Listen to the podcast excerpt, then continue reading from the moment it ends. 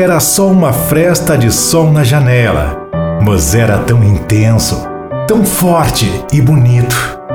Por ali cruzava um mundo, um canto de passarinho, um cheiro de flor do campo, uma brisa. Por ali cruzava tudo o que ela precisava para acordar, agradecer, levantar e acreditar.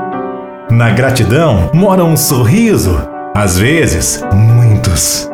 Na gratidão mora um precioso antídoto que atrai coisas boas, que faz brotar o otimismo que nos leva a reconhecer a existência do bem. Na gratidão moram milagres, razões para seguir, para confiar e para acreditar.